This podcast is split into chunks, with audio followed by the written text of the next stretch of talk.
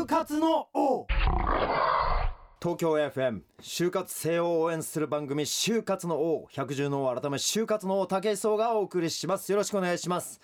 えーまあ、この番組はですね、まあ、もう4週目になるんですけれども全国の、まあ、就活に悩めるというかね、まあ、就活をこれから頑張ってやろうと意気込んでいる学生たちと一緒にですね、まあ、学生に限らずこれから職をまあ新たに探していこうまた作っていこうみたいな思ってる人たちとこうつながりを持ってですね最強の就活ライフをこう送っていただくためにお送りしていきたいなと思ってるんですがここまでね武井壮意外とね悩んでおります。うん。俺も就活って何なんだろうっていうねそこにすごくあのちょっと疑問が湧いてきてあの会社の人の話をあの2人ほど今まで聞いたんですけれどもより分からなくなってきてると。そこをねどんどんどんどんこれがやっぱり掘り下げていかないいかんなと。だちょっとねこの前回2回の放送ちょっと反省しています。え今週のゲストはですね広告代理店でおなじみ株式会社電通様から来ていただいておりますと。まあこれはね多分いろんなお話聞きたいなと。思ってる学生さんもなんかいろんな人もいると思うんでちょっといろんな角度からちょっと聞いていきたいと思います。今週もよろしくお願いします。就活の王。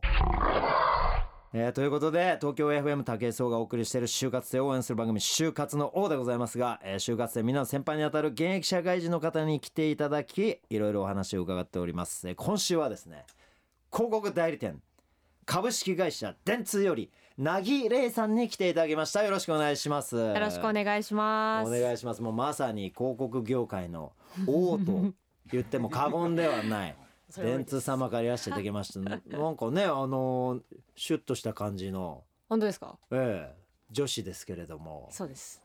電通さん。はい。すいません本当わざわざ来ていただいちゃって申し訳ございません。非常に楽しみにしてまいりました。ねえなんかあのーまあね多分リスナーの皆さんみんなね興味津々だと思いますよ。そうですね。電通さん。実際電通ってね僕ねまあお仕事でしょっちゅう絡むんですよまああのコマーシャルだとか まあそうですね。いろいろありますよね。ありますね。イベントもありましますすねまあ、はい。番組にもいらっしゃいますし、どこ行ってもいるんですよ。電通の方。そもそも何なんですか電通って。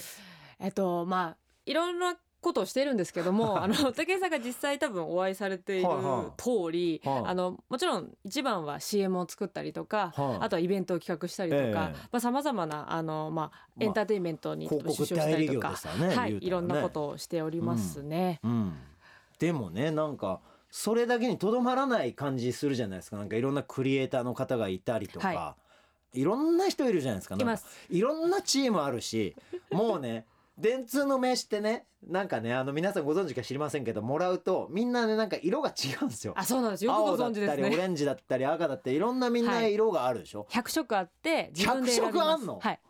黒とかもあって、あ黒はまだはい。もらったことないな、あれですか？100人集めていただいてぜひ。コンプリート。色コンプリートできるんでうわすごいな。そうでしかもねあのまあいろんな現場電通の方と会うんですけど同じ人と会ったことがないっていうね 何人いいんだよっていうぐらいねいろんな人がいいんですよね。いろんなチームあるいますいします。あのダイナ東ニークリエイティブだのなんだのとかいろいろあるし。あります。東京だけでも一応7000ざっくり7000人ぐらい。会社の中7000人にはい。7000人の電通マン？私間違ってないと思うんですけど多分7000ぐらいはあの東京にだけでいます。あそこに？はいあの汐留あたりに。そうですそうです。汐留あたりに。7000人電通はそんないいんだそら合わないね同じ人とねでそんな中はいなぎさんははい。何をしてらっしゃる方なんですか？電通で。えっと私はですね、はあ。今あの電通例えば CM を作ったりとかイベントをっていう話をさせていただいたんですけれども、うんうんあの電通若者研究部という、あ。の若者研究のチームに実は所属をしていましてあの実はその若い人と、まあ、月に1回高校生とか大学生と会ってはい。話をしたりしながらそれをもとに調査をして、はい。でいろいろな企業の例えば今若い人が物買ってくれないとかよく言われるんですけど、まあ、はい。そんなことはないですよみたいなことをこうお伝えしながら、うん。こうすると若い人たちはあの興味持ってくれるんじゃないかみたいなことではあプランニングしたりっていうので結構幅広くやっています。なるほど。まあなんつったらいいんだろう。若者の意見のデータバンクのデータ収集人みたいな。そうですね。あとは割なの、彼らが言ってることを聞いて、うん。彼らが意識的に思っていることと、うん、読み解くとこういうことなんじゃないのかっていうその、まあ良くも悪くも分析っていうことも含めて結構やったりはしてますね。なるほど。じゃあはい。もうその若者にスーパー詳しいってことですね。若者事情に。そうですこれはもう本当あれじゃない？最強のあの会社から最強の就活のなんて言ったらいいんですかね。生き字引みたいな人が来たんじゃないの？もしかしたらわかんないけど。だって若者のけ 傾向を全部知ってるわけでしょ？言ったら。そうですね。すげえなそれは。いいですね。これなんかその若者研究部は若者と訳されているっていう。そうです。あの若い人ってはい多分あの私も実はまだ今25歳なのでまだ若者だと思ってるんですけど、はいはい。割とこうやる気がないとかうん。消費しないとかネガティブな言葉ですごい言われることが最近すごく多くてでそんなことはないんじゃないかっていうのを若者の側からちゃんと伝えていくっていうのをしたいっていうのがあってはいで我々チームにあの若門くんっていうキャラクターをあのはい。やっぱ電通クリエイティブの会社なので 若いあのモンスターを作ってでうん。彼をこうロゴ的に使っていろんなところに出てったりして。まさかそれでなんかキャラクターグッズ売ったりしてそこでもお金儲けちゃったりとかする。そんなことはないんですね。まだですね。まだそれはないんですけどね。そんなまあ最強の就活を乗り切った、はい。まあ渚さんの実際の就活についてお伺いしたいんですけど、まあ電通に受かられたわけじゃないですか。そうですね。はい。で実際にじゃあ他にも会社はやっぱりお受けになってらっしゃるんですよね。たくさん受けてます。あ。たくさん受けてる、はい。実際何社ぐらい行かれたんですか？あのもちろんあの説明会とか入れるとすごいたくさんなんですけど、はいはいはい。ES を出したので言うと25社ぐらいですね。ES イコールエントリーシートってやつはいです。ね、それを出したのが25社、は25社ってのはお多いの？少ないの？多分少ない方には入ると思います。100社とあ少ないか方。出してる子は平気でやっぱいるので。あそうなんだ。まあ優秀なというかまあなんかまあまあその中じゃあ例えばエントリーシートを出してそこからお返事をいただいて実際に面接に進んだのは何社ぐらいなんですか、15社とか。あそう、ですねそれでも電通に受かった凪さんでも10社エントリーシート時点で落ちます落ちます。跳ねられてるはい。その跳ねられる要素があったんですか？凪さんはあれですよね早稲田大学ですよねそうです。文化構想学部そうです。でそこからもう多分なんかこう理髪な方に見えるんですよね。こうちょっとパッと見。ちょっと理髪な感じ。でそう見える。すいません。なんですけどそんな凪さんもで電通に合格するような凪さんもエントリーシートで10社蹴られてると。はい。これなんか理由あると思います？何だったんですか？そのあの私多分さあのさっき100社ぐらいはい。出してる友達もたくさんいたんですけど、はいはい私やっぱそこまではどこでもいいって思えなくて、なるほど。結構自分の中で絞っててから出したんですけど、やっぱその中でも25社も出すと、はい。や気持ちの強い弱いがどうしてもあってでエントリーシートって締め切りが結構同じぐらいの時期にこあうガチャッとくるんですね。重なるんだ。ではい。とにかく出さないといけないと思って、とにかくとりあえず書きましたみたいなものがやっぱり正直あったんですよね。とりあえずかそれは何？あのあ会社に入りたい熱の分量で変わってくるんですか？はい。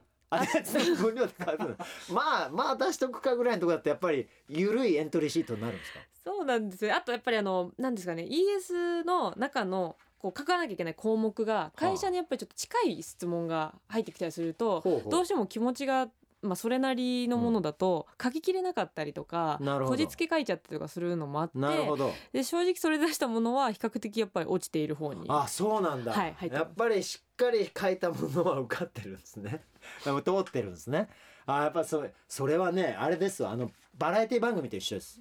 は。あの我々もねバラエティ番組出る時に必はい。ずアンケートっていうのが来るんですよ、うーんあのその回にトークするテーマみたいのが書かれててうんそれにあの寄せたエピソードみたいなのございますかっていうまあ多分ディレクターさんとか作家さんが見てあこの人のこのエピソード面白いなっていうのを拾ってでそれを司会者さんとかが手持ちのこういうなんか持ってたりするじゃないですか。そういうのが書いてあるんでそういうのを見すね。ながらこの人こういうエピソードありますよみたいなのが多分書いてあるんですよねだからあのうん俺らもねそのアンケートをすげえ忙しくて夜中も時間がなくて眠くて、はい。さらさらって2行ぐらいで書いたやつは大体採用されないんですよ。同じですね。そう面白くないから。やっぱ読んでも。だから拾われないからそのその手持ちのカンペにも書かれないわけですよ。うん。だから司会者さんから振りが来ない。うん。で話面白いものが持ってんのに言うタイミングがないっていうのが始まっちゃうんですよ。だからね大事なだからエントリーシートってそれに似てるんだなすごい似ているのとあとやっぱり今ね。おっしゃってるの聞いて、うん。面白げにって今うん。おっしゃったじゃないですか、でエントリーシートも近くて、うん。なんかずっと書いてるとあのやっぱりどうしてもベーシックな質問というか毎回来るやつがあるんですよ。同じような、はい。あなたが一番が学生時代頑張ったことあるんですか、うん。みたいなのの書き方が精度が上がっていくんですね。精度が上が あっち書いた方がこれいいかもしれないみたな。ないるほど、は同じ話でもここで頑張りましたみたいな書き方い、が、うん、あのうまく言えないですけどなんかこういい風5に書ける。枚ぐらいずつぐらいでこう変わっていくっていうのはありました。ブラッシュアップされてくるんだ、はいうわこれちょっとあれだね。だからあのコピーして何個か置いといた方がいいね絶紙はね。でブラッシュアップされてきたやつを、いい意味でのコピペね。はい。ペーストしないんだけどコピーして、コピラね。コピーラライティングした方がいいねコピーライティングした方がいいなんかねいいエピソードね。あそれはすごい就活生勉強なんじゃないかな。そうですかね。もううん。なんでやっぱゆるいエりントリーシートダメよってことね。あのそれに時間を割くんだったら、うん。やっぱり自分がちゃんと向かい合いたいことをうん。丁寧にやるっていう方が私は実感としては良かったなっていう気はははしてますね。なるほど、はい。でそんななぎさんさらに15社ぐらいはい。面接行ってるわけですよね、はい。で電通合格してるわけじゃないですか、はい。もう全部受かってんじゃないですか。全くそんなことはないです。マジで、はい。えた例えば競合？他社さんとかってお受けになったりするんですか？受けました。受けた、はい。あらこれはまあ名前は言えないでしょうけども。そうですね。もうすぐ分かっちゃうと思うんですけどどこか。でもはまあ 大手競合はい。他社さんとかもはい。お受けになってらっしゃって、受けました。そこはどうだったんです最終までか、は一つは行きましたけどおうおう。もう一つははい割と早々にあのお祈りされました。あ、え嘘？はい。えじゃあ3社？3社受けてるってこと？そうですね。電通を入れてえで2社落ちてると？全然あの全く。ええこれ意外じゃないですか？広告代理店のだってまあ言ったらまあ業界シェア1位まあ2位3位か分かんないですけども。うんね。まあそうそうじゃない会社に跳ねられたってことなんですね、パシッと。なんでだと思います？最終的には、はいい今はもう4年目なんですけど働いていて、はいやっぱ会社のカラーは同じ業界といえどやっぱ違うんですよね。なるほどね。まあ確かにね。なんでその最後の方ってやっぱりその会社に合うか合わないかで選ばれてたりとか、はいまあその一緒に働きたいかとかだと思うんですけど、うん。今を振り返ると多分電通が一番合ってたんだろうなっていう気はします。合ってた？あの自分の性格とかはあと何ですかね。私は性格だと思ってるんですけいど、はいは他のたちまあ双子の札って言っても一つは早々に落ちてるのでそこいまでも行ってないんですけどあーなるねほど、はい。エントリーシートの次ぐらいで落ちてる落ちてます。感じなんですか？はい。こんなちゃんとした子を？落とす？いやすごい。だって俺が何聞いてもさスラスラ答えてくれるしなかなかいないですよ。あのサラリーマンの方でね。トークを潤滑に行える人なんて そんなにいないですよ。ありがとうございます。そんな方なんかすげえ即戦力的な気が俺はすごいするんですけどねいやでもダメでしたね。ダメだった。はい。なるほどね。こうなんか希望が逆に持てんじゃないかなと思うんですけどね。他のところ落ちてても電通受かってる人いるっていうね。全然いっぱいいますよ。なんかみんなねはい。電通なんていや入れねえよって思ってる人いるじゃないですか。そうですね。で実際電通のその面接とかってどんな感じなんですか？俺それすごい聞きたくて電通ってどうやって入んのかなっていうのをまずは普通にエントリーシートなんですか？いやうち最初にウはあ。ェブで、えっと、変わってなければなんですけど、はあ。私の時はウェブでちょっと簡単ないくつかの項目にはあ。答えて、プラス SPI っていうあテストを受けて、で結果を待って通ると ES が送られてきてはいへえ。その最初のその課題みたいなの何なんですか、私の時は何だったかな、結構クリエイティブな感じで、はあお題みたいな。お題っぽい感じでした。あの大喜利っぽいあのバラエティで見るようえなんか一個覚えてないですか？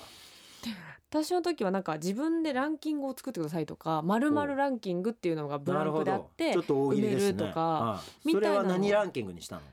私はあの当時、えっと、付き合いたいジャニーズランキングっていう。おお熱いねそれ。マジで？何位から何5位から？いや1位から3位です、1位から3位、はい。教えてもらっていい？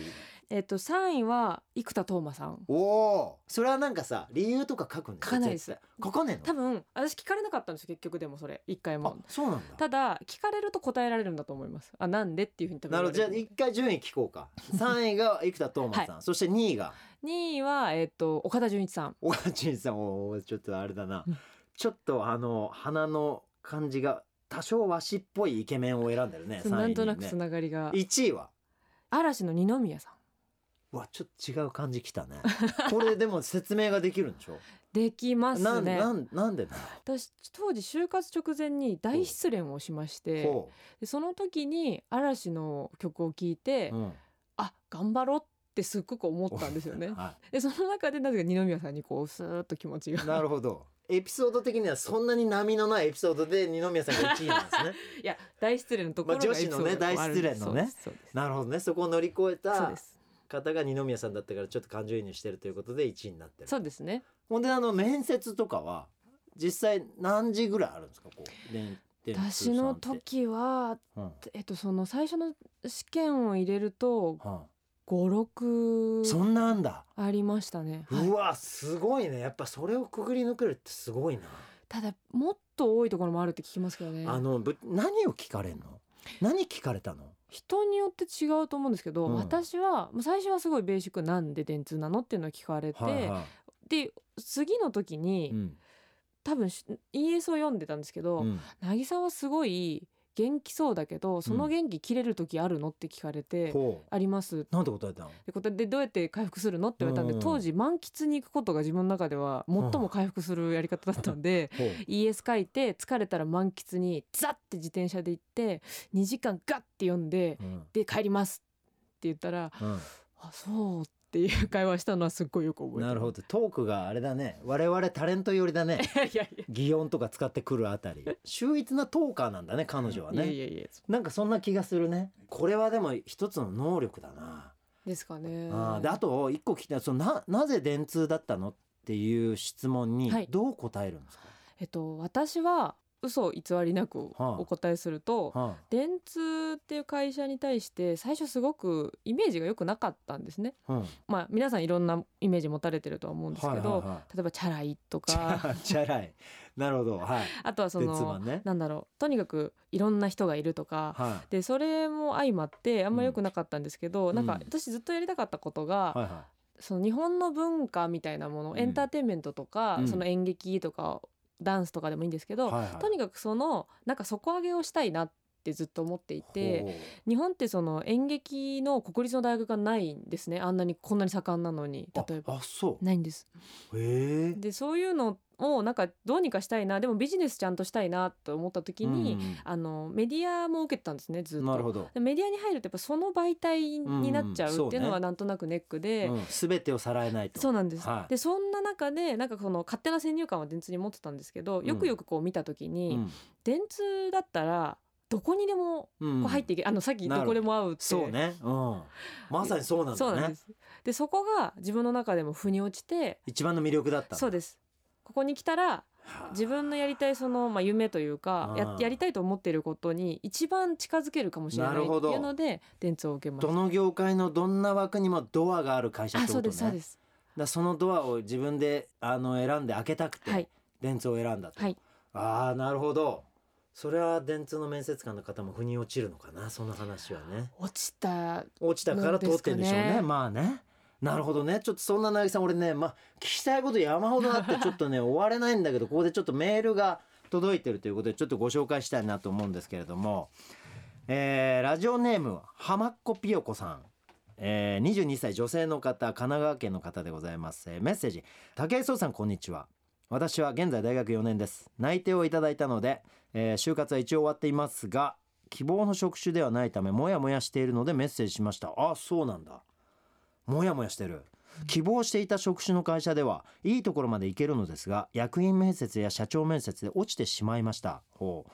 このまま夢を追い求めて就活浪人するか内定をいただいたところで入社するかとても悩みますと。希望している職種は出版社の編集部門で内定は外食産業の会社ですと。武井さんなら夢を追い求めて就活浪人しますか？というメッセージなんですけどね。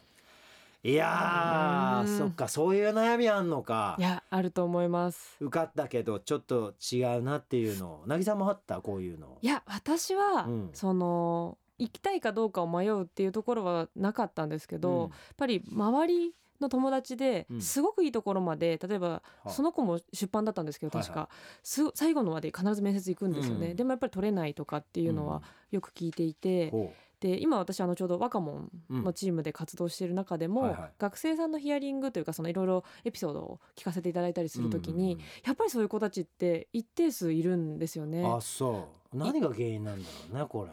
いいところまで逆うん。にそれだけの会社数逆にいけるっていうのは、はいは実はそのそこまでいける多分ベーシックな能力といういかはあはあ。は満たしているんだとなるほど思うんですよね。コミュニ最低限のコミュニケーション能力みたいなものは満たしてると、ただ最後のところって私もあのさっき競合も受けて結果電通だけだったんですけど、うん多分相性とかもうキャラクターとかキャラクター。になってくるのかなっていうのはうん。全然これが答えではないんですけど、うん。まあ友達を見てても思いましたし今仕事をしていてもほその感じているところという感じではあうります、ね。なるほど。やっぱり簡単に言ったらあの個性じゃないですけど、うん。そういったものとかあとやっぱりその引っかかりとなるスキルだったり、そういったものやっぱり重要になってくるってこと？最後にもう一回重要になるという感じが。一番最後にね。あ例えばだっていい人がいっぱい集まって最後に残ってるわけじゃないですか、はい。そのコミュニケーション能力スキルはもう持ち合わせてて、はい。ああこの子たち印象に残っていいなと思った人の中でう、ん。もう一回選ばなきゃいけないんですよね。最後にね。最後に誰取るかってなった時は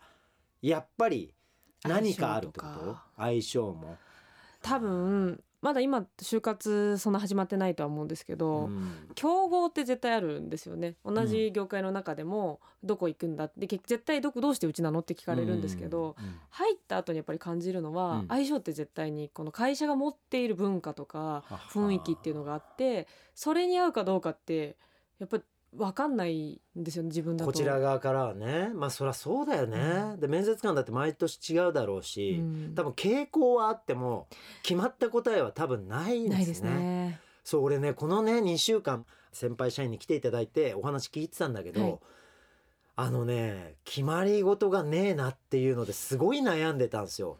これですよって言えるものがねうんないのよだから放送2回もやったんだけどもう僕自身が悩んじゃって 何なんだ就活ってっていうのにすごい悩んじゃって。でもねあやっぱねこうお三方聞いてて思ったのは芸能界ってすごい酷似してるなと。うん。あの僕らがねタレントとしてお仕事をいただくっていうのってねタレントさんなんて本当に山ほどいるわけですよ。世の中に。名前を知ってる方、うん。すごい有名な方。で今出始めの方、でまだ出てないけど力のある方、うん。とにかくタレントになりたくて頑張ってる方。うん。タレントではあるんだけどテレビに全然出れないで営業ばっかりしてる方と、うん。まあ山ほどいる中でテレビ番組ゴールデンの番組に誰を出すかなんてのはまあ人が決めることじゃないですか。うん。ねだからなんかね2種類いると思ってるんですよ。なんか簡単に分けるとですけど、はい。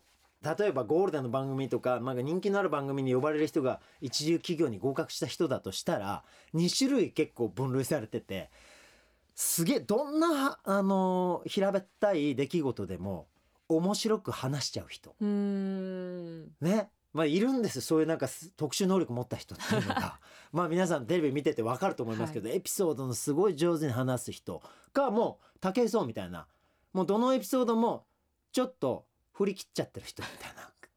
ええ、わかんないですけど普通に物事やらない人みたいな。ちょっと変わり者ですよね、はいはい。言ったらねいやいろんな人いますけど他にもね、おしゃべりする人の中でそれがあるのはその2種類が多いですわね。あと最近はね多少悪口言う人っていうのがなんか増えてきてるんですけどシェアとして。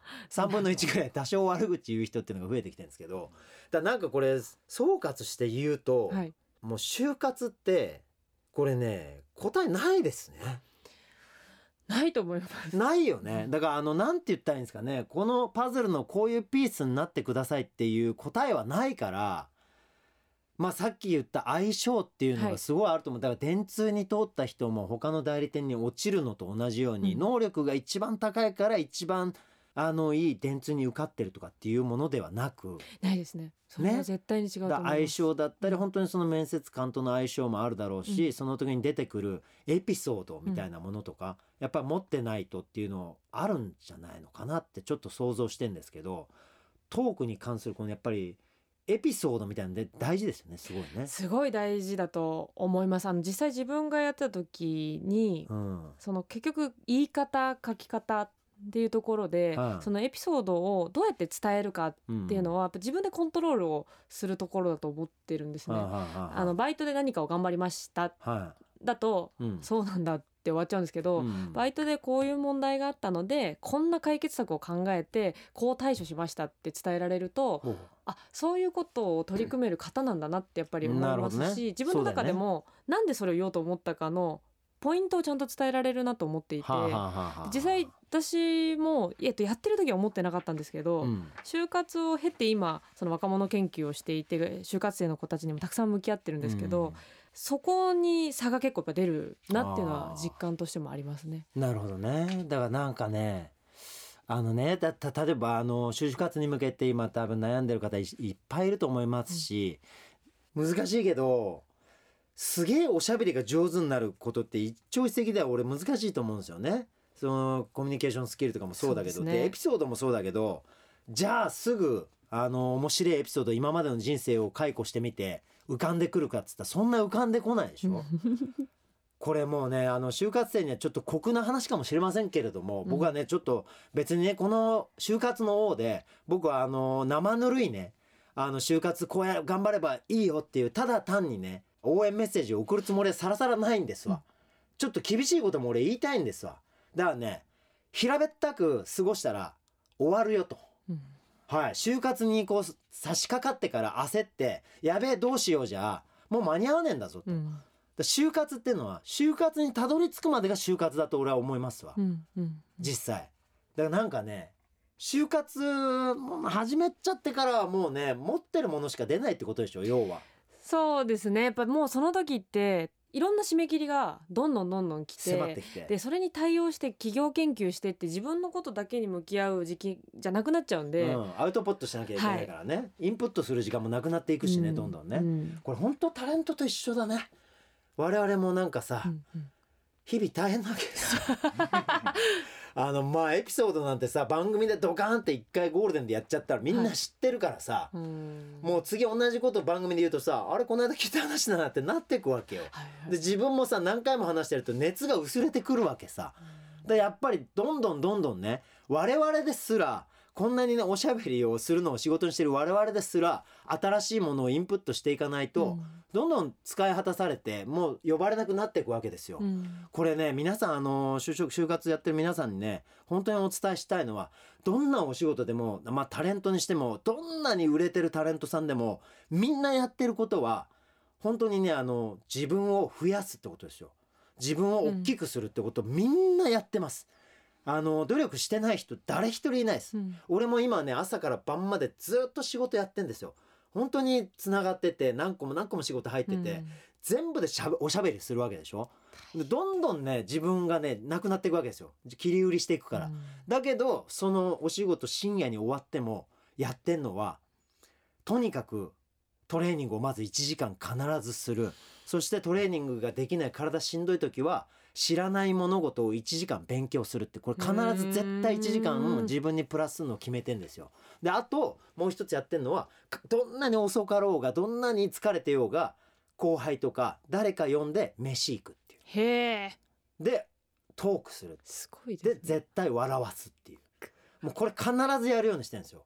でそれ毎日やってるとなんかちっちゃくても必ずね突破口が生まれるんですよ。うん。あこれ面白いなと昨日もね深夜ですよ。もう深夜12時過ぎから後輩のタレントさん連れて あのゴルフの打ちっぱなし行って2人で500球ぐらい打って深夜3時まで球打っていろんな話してで飯食い行ってでそっから、まあ、家帰ってダッシュして。あじゃあダッシュしてからか。ダッシュしてからその打ちっぱなし行ってみたいな。何時間寝たんですか今今日1時間。ぐっすりさもうぐっすり。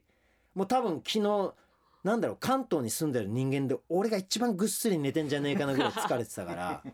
でそんぐらいのことにやっぱやってんです。だから就活はねやっぱ日常ですわね。なんか本当に、ね。あのね日々はい。どれだけあのなんつったらいいんだろうな。わかんないですけどだからね皆さんね磨きましょう。あの日々ねあのおしゃべりをするにしてもやっぱりあのたくさん人と喋ってあのやっぱり人が笑顔になるとか人とねこう楽しくお話ができるスキルって磨いといて損はないですしさらにあのたくさんの出来事を起こすっていうことをね日々やっていきましょう。なんかね。だからあのたくさんもうなんかわかんないけど芸人になるわけじゃないけども、うん。やっぱりあの多芸人であることに越したことはなくて、うん。でたくさんのエピソードを持ってることに越したことはなくてね、なんかわかんないけど俺だったらどうするかな学生だったらもう俺だったら今日から教授のね研究室うん。全部回ります。はい。あのでそのあの先生たちにこれ一例ですけどもその先生たちにその先生の分野学問の分野で今後人生で必要になるもしくは自分がこれ勉強してて世の中でこれが一番役立ったってことを聞いてきます。インタビューしていきますほんでこの学問やってて今まで人生で一番役立ったのはこれですっていうののもうその大全集みたいなのをノートで作っちゃいます。それを俺もう面接に必ず持っていきますね。それはすごいあれですね、はい。あのアートディレクターの方とかの試験ってポートフォリオって大体持ってってこうそういう評価なんですけど、ほうなんかやってきたことみたいなのでいいですね。え。え。それはだってすごいよ俺ねそんな情報ってなかなか得らんないじゃないですか。だって勉強を大学ですることって何が役立つか分かんねえし何が本当に今やってることでこんなの役立つのかよって大学行ってる人多いと思うんですよ、うん。だけど先生がね自分でその学問を極めてしかもその業界でしかも自分が生きてきた人生でその学会とは関係ないところでも役立った物事を聞くってすげえ俺役立つと思うんですよね、うん。今俺思いつきで喋りましたけど これすげえもしかしたら恐ろしいデータベースができんじゃねえかなと俺思うんですけどそんな活動とかでもいいじゃないですか。いやいい本当に素敵だと思います。それ、ね実際私仕事でちょっともう近いことをやってまあすし。そうなんだ。あの自分が大学にいた時の先生をもっと大事にした方が良かったなって実は思っていて、ね聞きたい時やっぱりおっしゃった通り、うんせ大学の先生に聞くのってやっぱ正しいんですよね。そうよね。はい。でね就職してからはなかなか出会えない人がいっぱいいるいでしょますいます。これこれがすげえ俺大事だと思ってて、その先生たちと大学時代は無料でね自由に時間を取れるわけじゃないですか研究室行ったら。そうなんですだからこれね使わねえ手はねえなと思って明日からどうしようあの各大学の学生さんが研究所に押しかけたらすいませんね 各大学の教授の皆様対応してあげてくださいね聞いてる方いらっしゃったら本当にお願いします。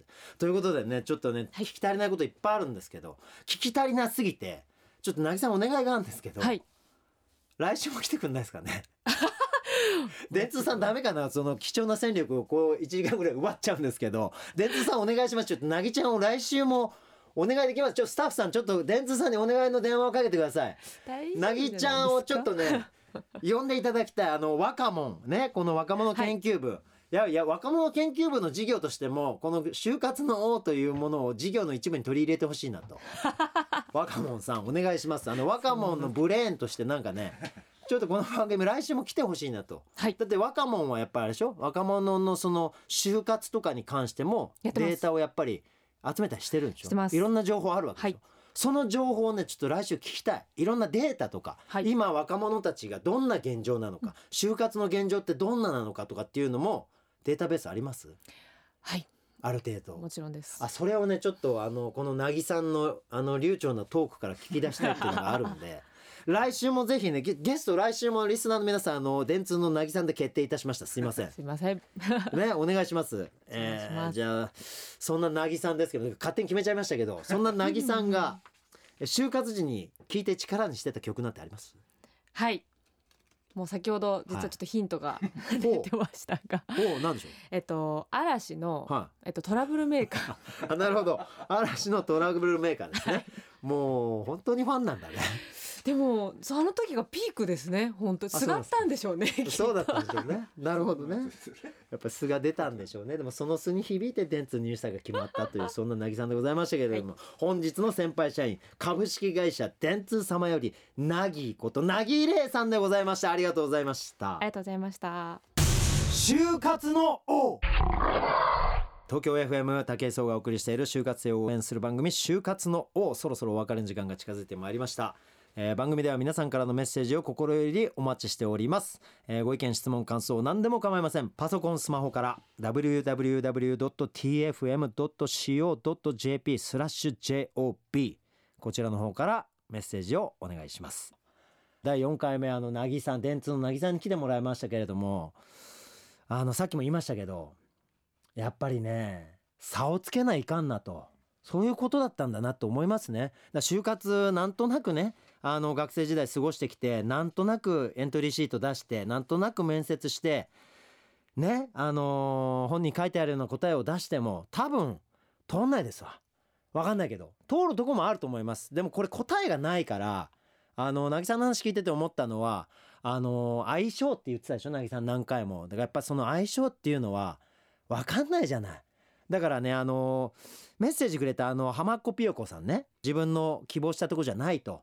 でも内定をいただいてると。もしかしたらその向こうさんからしたらああこの子うちと相性が合うなと思ってるかもしれないしでも自分の中ではちょっとこの業種違うんだけどと思っててももしかしたら相性が合う仕事なのかもしれないという可能性もあるしで自分があのあ行きたい会社にもし決まってもそうじゃない可能性もあるしでも行きたい会社に決まって精神的にこうすごく心地よくていい仕事ができるってこともあるし答えはね全てにあると思うんだけどでもやっぱりねこう就職って本当入り口でしょ？なんかその先でやっぱり何をするかだしなんかその先でどんな自分を作っていくかっていうのが俺本当はすごい大事なんだけどそれとは反して自分がこの「就活の王」という就活の番組をやってるっていうのはなんかすごい不思議でね。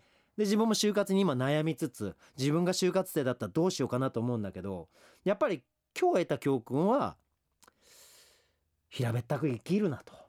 やっぱりあの誰かの目に留まるあのどこかの会社のやっぱり一戦力として戦士としてね仲間になるわけでその仲間にするに足る自分を作らなきゃいかんなっていうのはやっぱり思ったね。うん、だから僕の今の武器は何だろうと思ったら今の僕はたくさん武器を持ってますけどやっぱりね学生の時は僕全然武器がなかったからどこにも引っかかんなかった自分がいたんですよ。だその時の自分と今の自分が同じ面接受け行ったら100%今の自分が通ると思うんですよね。だからねやっぱ就活生翔くん戦おうぜと。うん、あの4年間大学生活あんだからガンガン戦ってトゲトゲいっぱいある自分で会社受け行ってあのなんつうんですかね。あのなんかね山の中歩いたらいろんなあの種子の種が足にくっついてたりするじゃないですか。そんぐらいしがみつける自分になっていけたらいいんじゃないかなと。そういう就活の仕方をちょっと今日はね皆さんにお勧めしたいなと思いました。力強い。どこにでも運んでいけるようなそういうなんか何かを生み出す種になっていただきたいなと。そう思った今週でございました。ということでここまでのお相手は百獣の改め就活の竹井壮でした。また来週会いましょう。就活の王。